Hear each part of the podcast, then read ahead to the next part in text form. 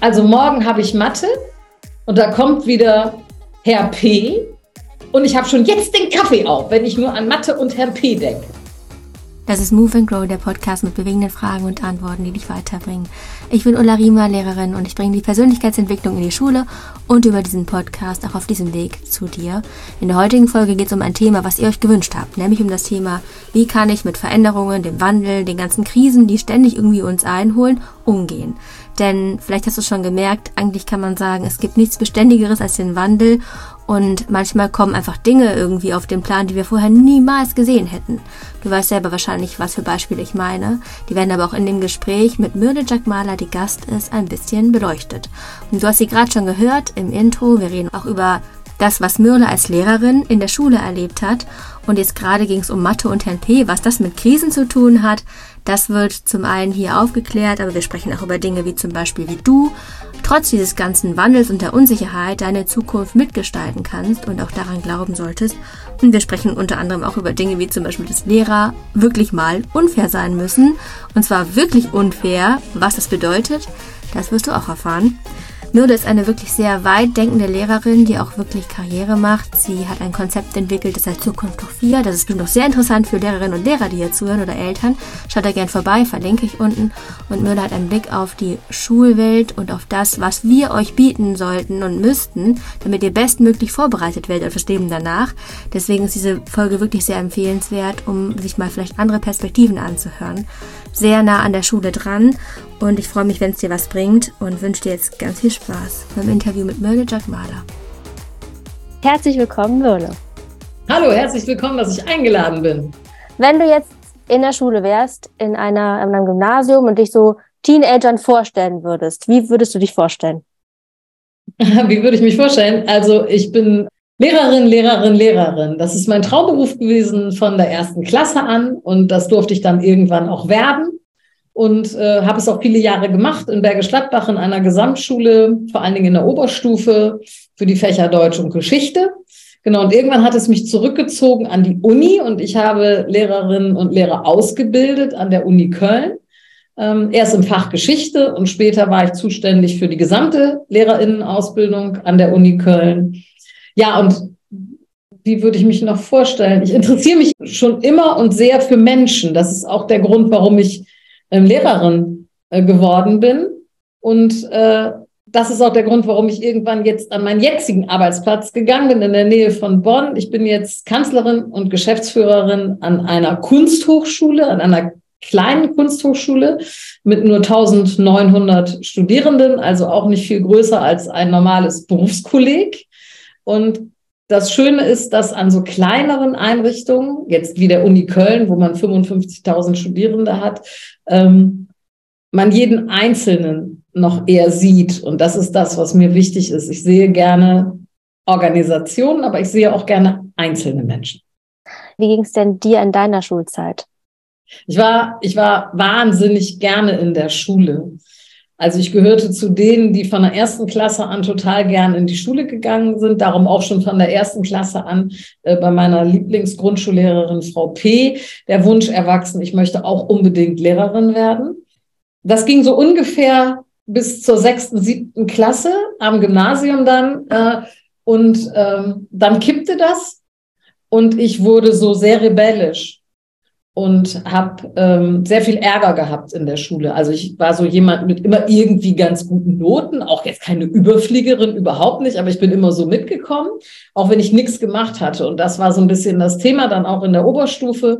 Ich habe viel gefehlt und ähm, wenig gemacht und brauchte Lehrkräfte, Lehrerinnen, die trotzdem an meiner Seite gestanden haben, weil alleine sonst ich aus aus formalen Gründen gar kein Abi gekriegt hätte und nur weil ich einen, tollen Deutschlehrer hatte und einen tollen äh, äh Beratungslehrer damals, der sich für mich eingesetzt hat, bin ich überhaupt zugelassen zum Abitur und habe dann auch mein Abitur bekommen. Bin, wie gesagt, immer gerne zur Schule gegangen, aber Schule und Unterricht stand für mich nicht immer im Vordergrund. Ich habe auch war Schülersprecherin und habe auch solche Dinge gemacht. War viel demonstrieren. Damals war das so eine Zeit, wo wir für Frieden auch viel demonstriert haben, war so eine politisch aktive Schülerin. Ich habe die Mörder getroffen auf einer Konferenz, wo sie einen ganz tollen Vortrag gehalten hat über das Thema, worüber wir jetzt sprechen werden, nämlich wie man mit diesem Wandel umgehen kann, mit dem wir konfrontiert werden. Und ich ja. habe jetzt einige gefragt, wie sie den Wandel so beschreiben würden. Ich spiele dir das mal vor. So, also wie die Schülerinnen und Schüler die aktuelle Situation so beschreiben, was in der Welt passiert und was passiert ist.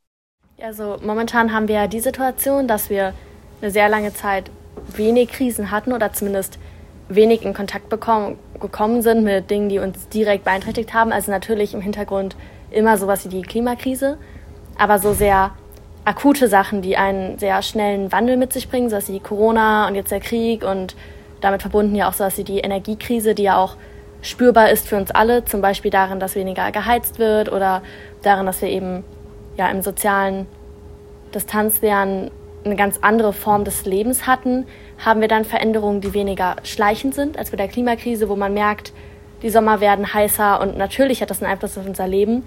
Aber hier war es eher so ein rasanter Einschnitt in unsere Lebenswelt und vielleicht auch ja, so ein bisschen diese geschützte Blase, in der man gelebt hat, alles ist sicher, alles ist gut, wurde so ein bisschen zum Platzen gebracht und auf einmal wird man ja mit der Realität konfrontiert und sieht sich mit Gefahren oder Bedrohungen, die weit über das hinausgehen, was man sonst erfährt und auf die man auch vielleicht nur einen sehr geringen Einfluss hat, zum Beispiel jetzt eine pandemische Lage. Natürlich konnten wir alle versuchen, sie einzudämmen, aber es ist ja nicht so gewesen, als hätten wir da jetzt alle konkrete Handlungsmöglichkeiten direkt gehabt, um etwas am Status quo zu verändern. Das waren ja eher die Wissenschaftler und Politiker, die dann in führenden Positionen waren. Ich habe jetzt zwei Fragen. Eine kommt von einem Kollegen, der ähm, wollte wissen, welche Krise würdest du als nächstes voraussagen? Ich habe ein ganz, also eigentlich ein, ein, eher bedrohliches Erlebnis beim Voraussagen von Krisen gehabt. Und zwar habe ich, du hast das Modell vorhin angesprochen, was ich entwickelt habe, Zukunft hoch 4, und da gehört ebenso als Angang zu, wir müssen uns darauf einstellen, was eben die Schülerin auch gesagt hat, dass dass, dass wir es einfach jetzt damit leben müssen, dass immer Krisen kommen, die wir, die wir so auch nicht beeinflussen können, genau wie die Schülerin es beschrieben hat, mit der wir eigentlich nur umgehen können. Krise ist Rahmenbedingung. Ja, und äh, ich kann nicht die Krise verändern als solches, ich kann die auch nicht abschaffen, sondern ich muss lernen, mit dieser Krise wie einer, in einer Rahmenbedingung zu leben. Ich kann auch Schule nicht abschaffen, also auch so eine Art Rahmenbedingung, muss ich auch irgendwie lernen, mitzuleben. So, was hat das jetzt mit dem äh, Thema zu tun? Das würde ich voraussagen. Da habe ich Anfang, also 2020, war so mein Beispiel.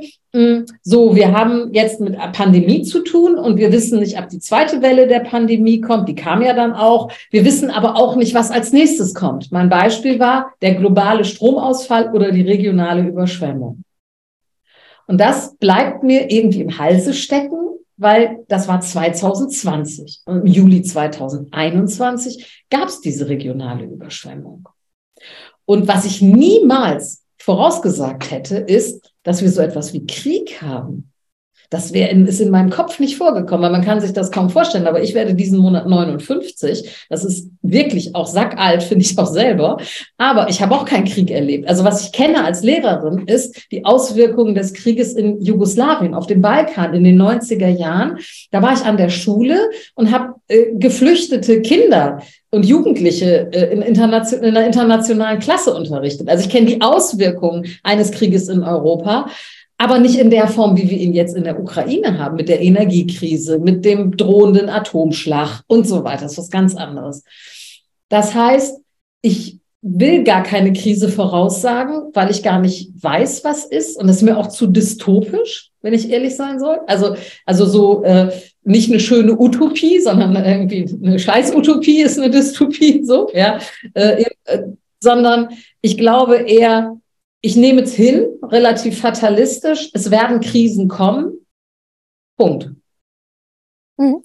Und ich nehme sie als Rahmenbedingung. Ich will lernen, auch wenn man sich fragen kann, warum will die das mit 59 noch lernen? Die lebt ja nicht mehr so lange, aber ein paar Jahre sind es ja noch, ja, äh, mit diesen Krisen umgehen zu können. Ich möchte nicht äh, gelähmt davon sein. Ich möchte nicht geschockt davon sein. Ich möchte nicht aggressiv davon werden. Ich möchte lernen, damit umzugehen.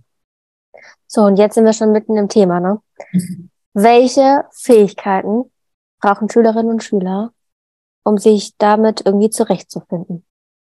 Ich glaube, es ist gut, etwas darüber zu wissen, wie, es, wie Menschen überhaupt funktionieren. Also, oder sagen wir mal erstmal vorweg, ich glaube, es gibt gut, bestimmte Dinge, bestimmte Kenntnisse zu haben äh, darüber, was passiert eigentlich, wenn ich, wenn eine Krise passiert oder wenn ich, sag mal, in eine Veränderung geschubst werde, die ich, die ich mir nicht selber ausgesucht habe.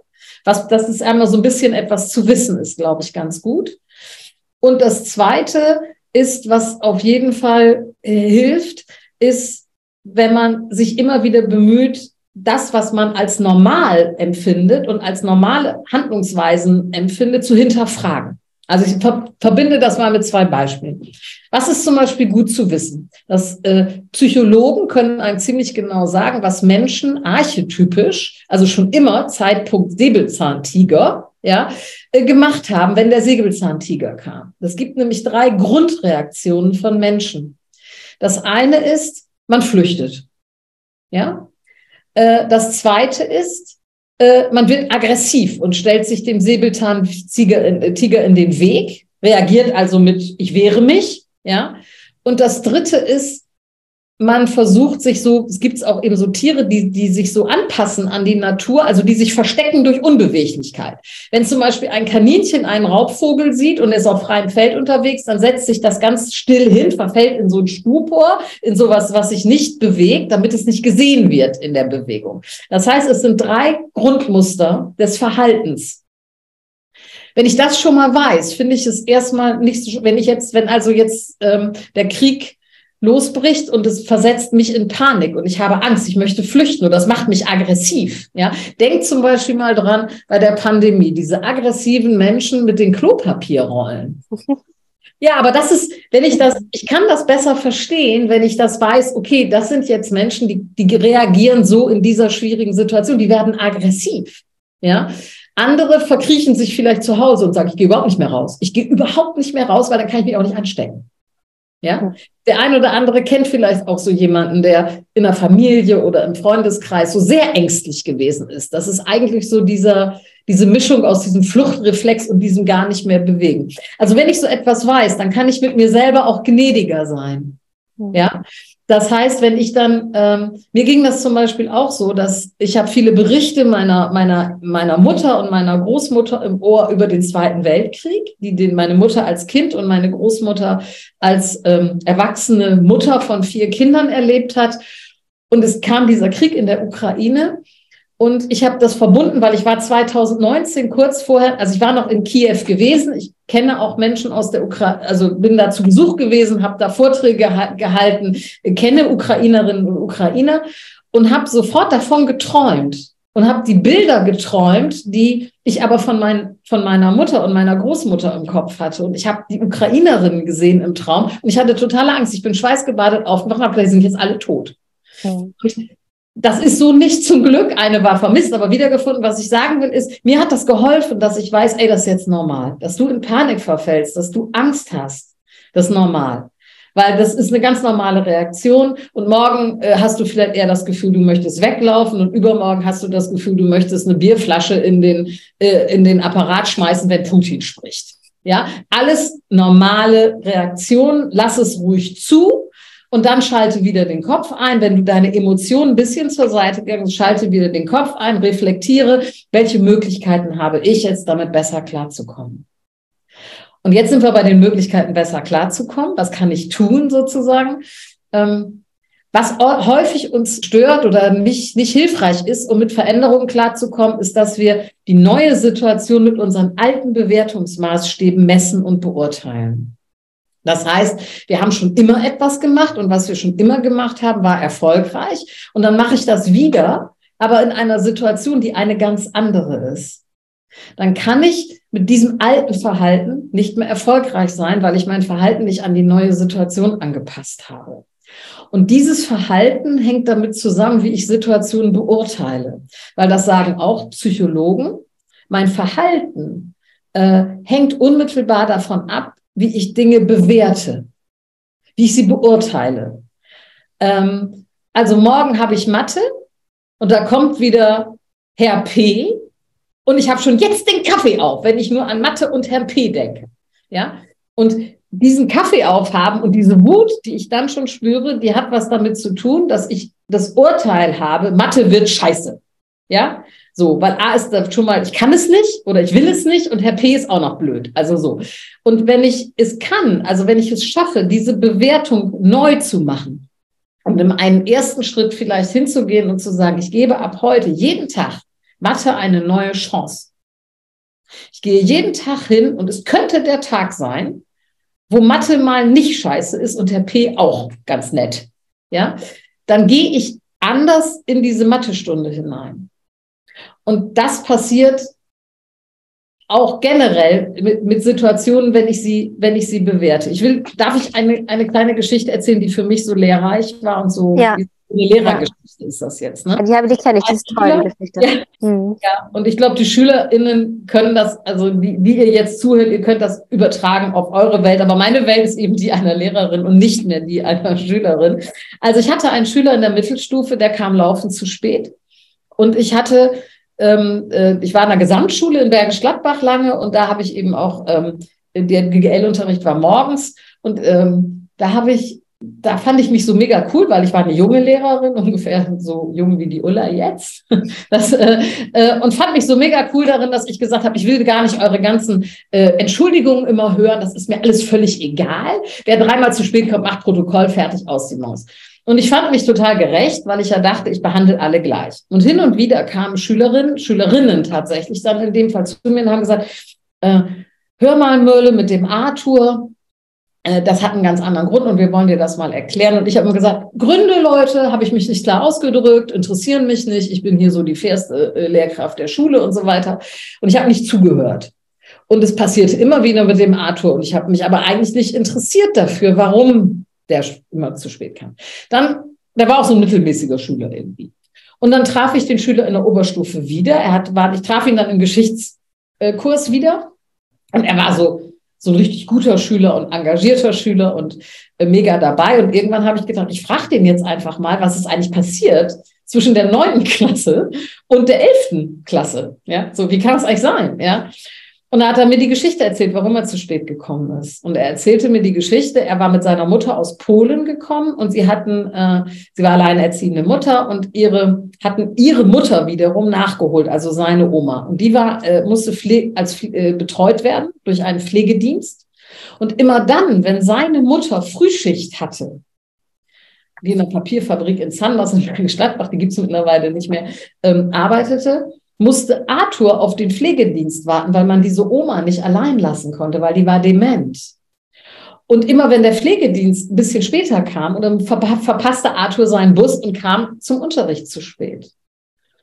Und Leute, ich habe das, Ulla kennt die Geschichte ja schon, ich habe das, also ich habe das so, es hat mich so erschüttert und ich habe mich so fürchterlich geschämt dass ich nie gefragt habe, warum dieser Junge immer zu spät gekommen ist. Ich habe den einfach gar nicht in seiner Einzigartigkeit und in seiner auch speziellen Lebenssituation, ich habe den überhaupt nicht wahrgenommen. Durch meinen Glauben, wenn ich alle gleich behandle, bin ich gerecht und fair. Das war ein riesen Denkfehler ungerecht zu sein und nicht fair zu sein, ist eigentlich das, was man als Lehrerin sagen muss. Weil man muss jeden einzelnen Schüler angucken und nach seinen Lebensumständen, nach seinen Möglichkeiten und Fähigkeiten neu anschauen. Und das, das habe ich nicht gemacht. Und ich habe mich aber auch ehrlich gesagt gar nicht getraut, in dem Moment zu dem Arthur was zu sagen, sondern ich stand wie so Doof da und habe gedacht, na, da hast du ja schön Bock geschossen, war aber gar nicht sprechfähig. Und wisst ihr, was dann passiert ist? Und darum ist mir die ganze Arthur-Geschichte überhaupt wieder eingefallen. Das ist gar nicht so lange her, da hat Arthur sich bei mir gemeldet. Er hat mich nämlich um so ein sozialen Netzwerk, Business-Netzwerk gefunden bei Xing. Cool. Und Arthur ist Jurist geworden und mittlerweile ähm, Diplomübersetzer auch, zugelassen am Oberlandesgericht, hat also ein super, also super sozusagen irgendwie aus durch die ganze Schule durchgegangen und hat mir gespiegelt, dass er, ähm, dass ich eine seiner Lieblingslehrerinnen war.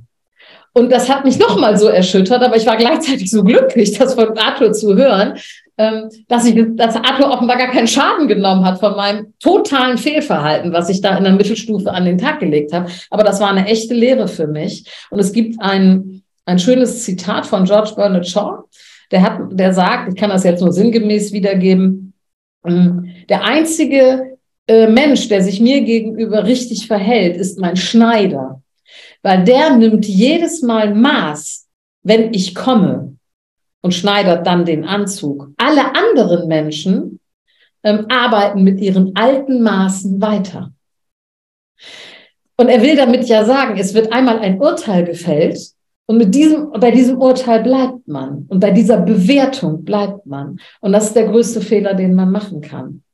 Zusammengenommen bedeutet das, wenn man es schafft, sich in Bewertungsdetox zu üben, also eine krisenhafte Situation, mit der man nicht so gut klarkommt, nicht mit den Maßstäben zu bewerten, die vorher waren, als man noch den Normalzustand hatte. Wie die Schülerin eben sagte, wir kennen das ja gar nicht, es war eine krisenlose Zeit bis zur Pandemie. Wenn wir sagen, okay, ich kann vielleicht, kann, ich muss neu bewerten, dann können wir besser mit einer Krise umgehen. Und wenn wir viele so Dinge wissen, was ist eigentlich eine normale Reaktion, ähm, wie eben das mit den drei archetypischen Zuständen, dann kann ich glaube ich, mit mir selber gnädiger sein. Und wenn ich das auch noch miteinander verbinde, dann komme ich, glaube ich, mit neuen Situationen, und Krise ist ja eine neue Situation, besser klar.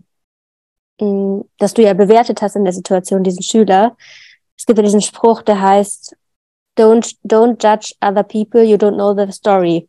Also verurteile keine Menschen, du kennst ihre Geschichte nicht. Und das ist auch so toll, gerade auf die Schule bezogen. Es gibt so oft Klassen, wo ich sehe, dass ein Schüler ausgegrenzt wird, über den wird irgendwas erzählt, dass der das und das macht, an komischen Verhaltensweisen, an vielleicht Klamotten, die er trägt, die an anderen nicht gefallen oder was auch immer. Aber Leute, ihr wisst nicht, was diese Person an Päckchen trägt und wie viele damit zerstört, bei dem irgendwas zu machen. Und ich kann aus eigener Erfahrung sprechen, auch als Lehrerin. Ich habe mich da auch total wieder gesehen. Ich bin auch in die Schule gekommen, dass okay, ich muss ja streng sein, ich muss so und so und so sein, mhm. ja. Und da habe ich wirklich auch einige, glaube ich, richtig mit überfahren hätte ich mal anders bewertet oder mal die Bewertung einfach rausgenommen, also diesen Bewertungsdetox zu machen. Und das ist unfassbar schwer. Ich ja. finde, das ist eines der schwersten Übungen. Aber wo du das sagst, ne, dass man ähm, ja auch, äh, wenn man mal fragt, wo ist es eigentlich gut für oder es wird für irgendwas gut sein. Ja, das kommt einem so komisch vor. Aber wenn man Menschen fragt, die schwere Krankheiten haben, dann hört man ganz oft diese Geschichte, dass die irgendetwas über sich oder über ihr Leben oder ihre Vergangenheit, dass die irgendetwas gelernt haben, was sie ohne diese Krankheit nicht erkannt hätten. Das ist eigentlich auf der individuellen Ebene auch, auch genauso. Und das kommt einem, je jünger man ist, desto verrückter kommt einem das vor. Aber jede auch persönliche Krise in meinem Leben hat mich weitergebracht.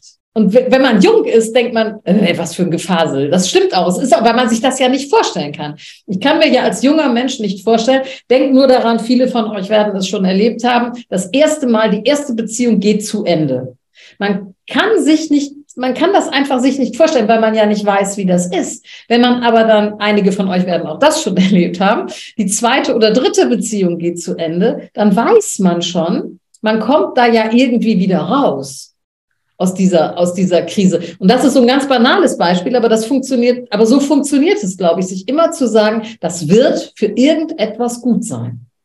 Wie so ein, das sind auch so Dinge, die ich glaube, glaube ich ganz gut finde, so dieses so äh, mentale Trainings tatsächlich zu machen. Und wenn diese Krise ist, so wie du es jetzt gesagt hast, für irgendwas wird es gut sein. Und wenn man sich jeden Morgen vor den Spiegel stellt, sich anguckt und sagt, für irgendwas wird es gut sein. Es wird irgendwelche positiven Aspekte daran geben, weil die gibt es. Ich muss sie dann nur eben auch sehen. Meine Oma hat immer gesagt, was uns nicht umbringt, macht stark. Stärke erlangt man ja vor allem oder erfährt man dann, wenn man hingefallen ist und wieder aufgestanden ist und merkst, krass, ich kann aufstehen und nochmal und nochmal und nochmal, dann erlangt man eben diese Stärke auch für sich. Mm, mir ist noch eine Sache gekommen eben, und zwar ähm, hast du ja, glaube ich, bei dem Vortrag auch gesagt, so es ist, es macht Sinn, dieses Future Literacy, wenn ich das richtig im Kopf habe, dass es auch cool ist, sich so ein bisschen aus der Zukunft zu beraten. Magst du dazu was erzählen, ob das für Schüler auch eine Technik ist, die hilfreich ist? Ja, ich würde als Schüler sowieso und besonders. Ja. Also, ähm, weil ich glaube nämlich, ganz kurz, ich glaube nämlich, dass Erwachsene das nicht so gut können, wie Schüler wahrscheinlich, weil die noch so jung sind und ja. Ja, und vor allen Dingen auch, es viel mehr brauchen auch. Also um gute Lebensentscheidungen zu treffen, äh, glaube ich, ist dieses Futures Literacy, also die Fähigkeit zu haben, sich Zukünfte vorzustellen, also Best Cases sozusagen zu überlegen fürs eigene Leben. Ja, also sich zu überlegen, was ist das, was ich wie möchte ich denn leben? Also wie möchte ich denn, was möchte ich denn machen? Wie möchte ich denn sein? Weil ganz oft hat man ja Dinge, die erfüllt man für andere. Eltern erwarten, dass man Abitur macht. Eltern erwarten, dass man studiert. Eltern erwarten, dass man den Handwerksbetrieb übernimmt, den der Vater in vierter Generation schon führt. Also keine Ahnung, was Eltern erwarten, ja. Äh, Eltern erwarten vielleicht auch immer noch äh, eher von Frauen, dass sie auch äh, äh, heiraten, als, als sie das von jungen Männern erwarten. Ja, also so. Das, das sind ja alles so Erwartungen. Und manchmal weiß man ja gar nicht so genau, was will ich denn eigentlich selber? Ja, sondern man hat so sekundär ähm, Ziele übernommen von anderen. Das heißt, sich wirklich mal zu überlegen, wie soll, wie soll denn, also nehmen wir mal jetzt hier, ähm, äh, von ich in der Oberstufe bin, dass ich dann mal so, oder ab zehnte Klasse aufwärts überlege ich mal, wie will ich denn so mit 30? Wie stelle ich mir das denn vor? Und das sich einfach mal vorzustellen, möglicherweise auch in verschiedenen Varianten. Ja, ich kann mich noch erinnern, mir ist das deswegen vielleicht auch so nah, diese Überlegung aus der Zukunft heraus. Ich hatte so mit 15, 16 immer zwei konträre Modelle. Ich habe immer gedacht, entweder hast du eine Familie mit vielen Kindern, also da hast du irgendwie geheiratet, obwohl ich mir das immer auch nicht so halb nur vorstellen konnte, aber ne, und hast viele Kinder und, und lebst das irgendwie. Oder habe ich mich immer so als Single irgendwo gesehen, so erfolgreich, beruflich erfolgreicher Single. Ja, irgendwo in so einer schicken Wohnung, Eigentumswohnung irgendwo in Köln alleine.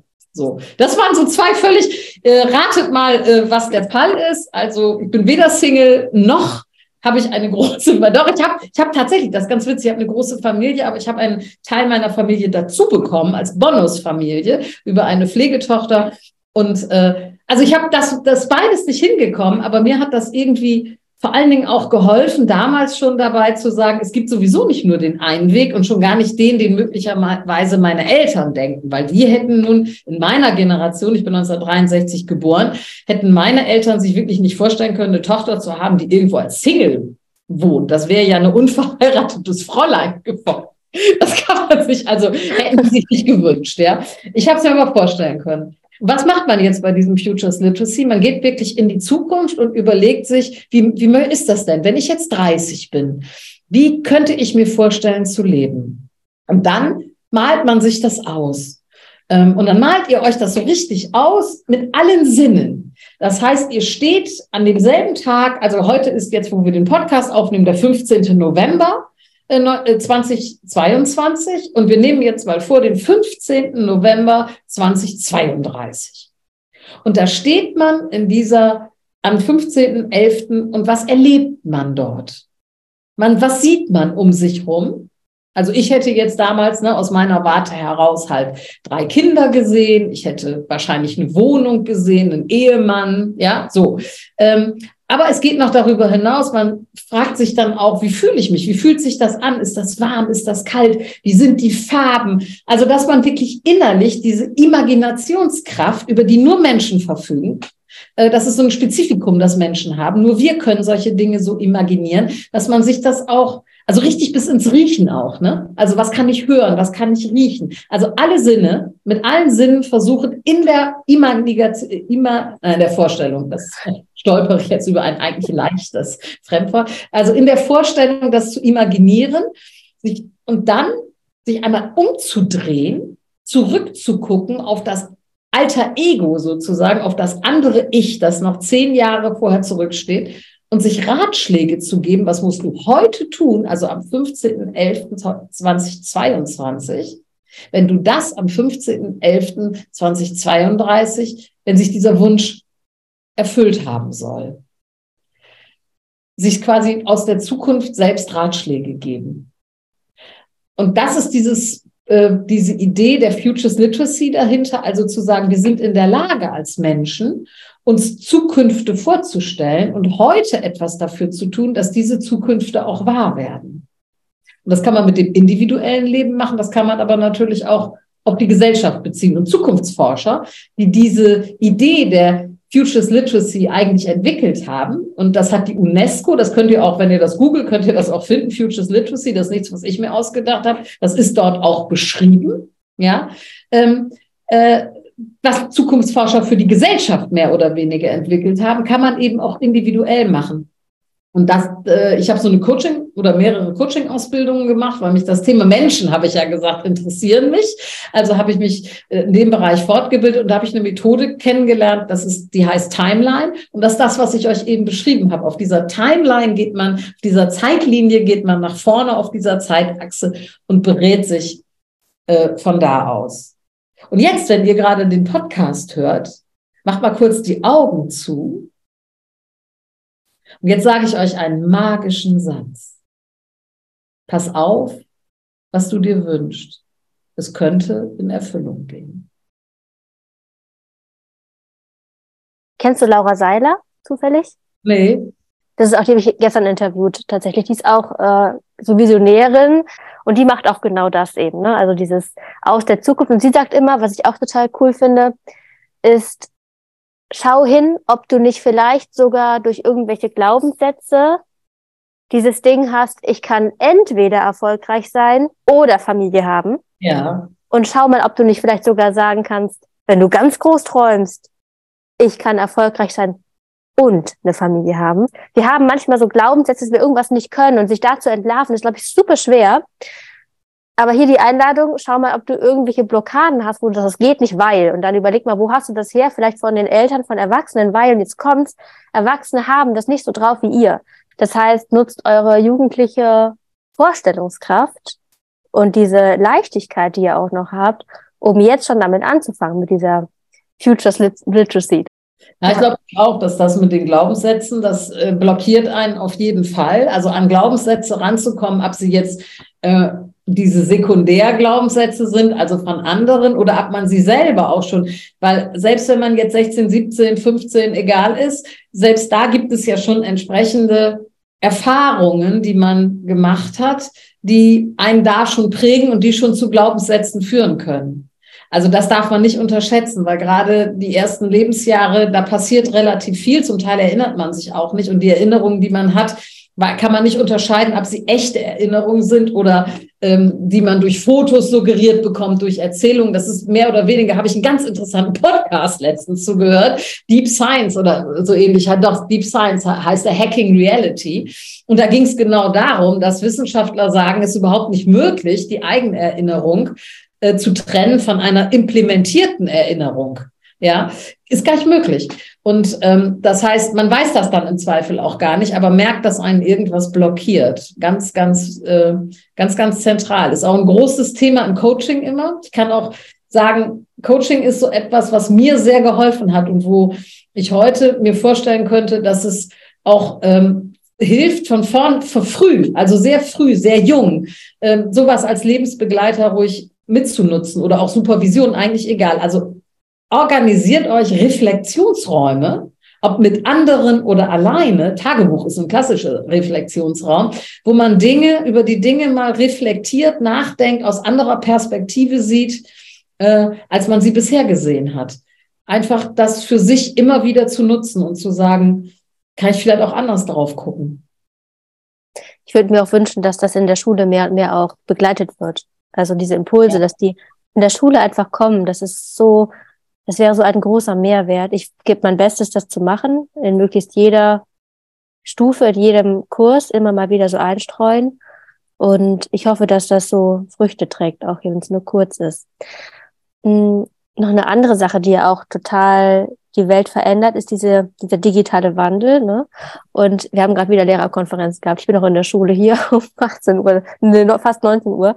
Und da wurde wieder geredet über iPad und Handy und wie man jetzt mit den iPads, wie man das einführt. Wir sind sehr, sehr fortschrittlich. Also wir haben sehr schnell, wurden schnell ausgestattet mit allem.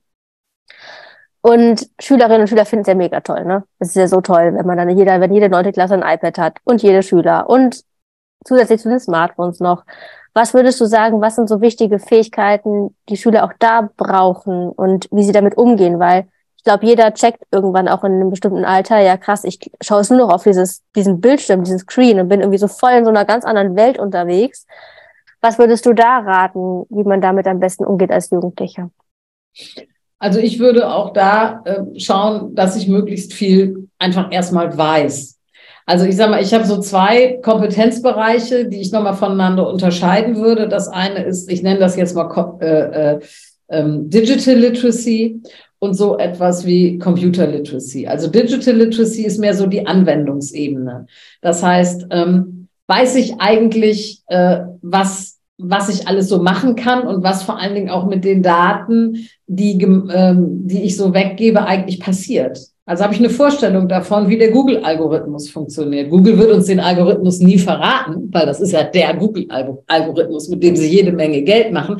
Aber dass es so etwas wie Algorithmen gibt, die dann auch meine Werbung steuern in, in, in, in Insta oder in TikTok oder weiß der Hookie was. Wer hinter diesen ganzen äh, Sachen steckt, wie erkenne ich ein Fake News? Ich habe zum Beispiel, ich war mal mit 35 Lehrern in einer Veranstaltung, wo wir was über Fake News gehört haben. Das war im Übrigen 2019 in Kiew. tatsächlich. Und da habe ich da gesessen und von den 95, 35 Lehr Lehrern, die alle in dem Raum waren, hat es keiner geschafft, von den vier Beispielen ganz treffsicher zu sagen, was ist ein Fake und was nicht. Das ist nämlich sehr, sehr schwierig, das zu unterscheiden. Und ähm, passt also gut auf und belegt alle auf jeden Fall in der Oberstufe Geschichte, weil so wie man mit Quellen umgeht im Geschichtsunterricht, die ganzen Fragen, die man an Quellen stellt, ist genau das, wie man, wie man jetzt an Nachrichten gehen muss im Internet. Diese Fragen helfen einem dabei zu beurteilen, ist das jetzt eigentlich ein Fake oder nicht? Ja, äh, also das ist, äh, dass man diese Dinge einfach, dass man, das hilft einem, wenn man da relativ viel viel drüber weiß. Es hilft einem aber auch zu wissen, ähm, so, so Dinge wie, wenn ich mich zum Beispiel, oh mein Gott, ich habe mein, mein nächstes Reel nicht hochgeladen oder wie viel Likes habe ich, dass unheimlich viel Suchtpotenzial in den, also darin steckt, wie viel Likes ich bekomme, habe ich schon gesehen, wie viele Leute haben mein Reel schon angeklickt, wie viele Leute haben, äh, also es ist einfach zu wissen, das darf ich nicht unterschätzen, das ist, das ist, dass ich das auch nicht weglegen kann, ist nicht nur der Druck meiner, meiner Außenwelt, sondern vielleicht auch ein eigenes Suchtverhalten, ähm, das ich schon an den Tag lege, weil ich ohne das Ding gar nicht, gar nicht leben kann. Und mir dann zu überlegen, ist das eigentlich okay für mich? Oder brauche ich auch da Detox-Zeiten?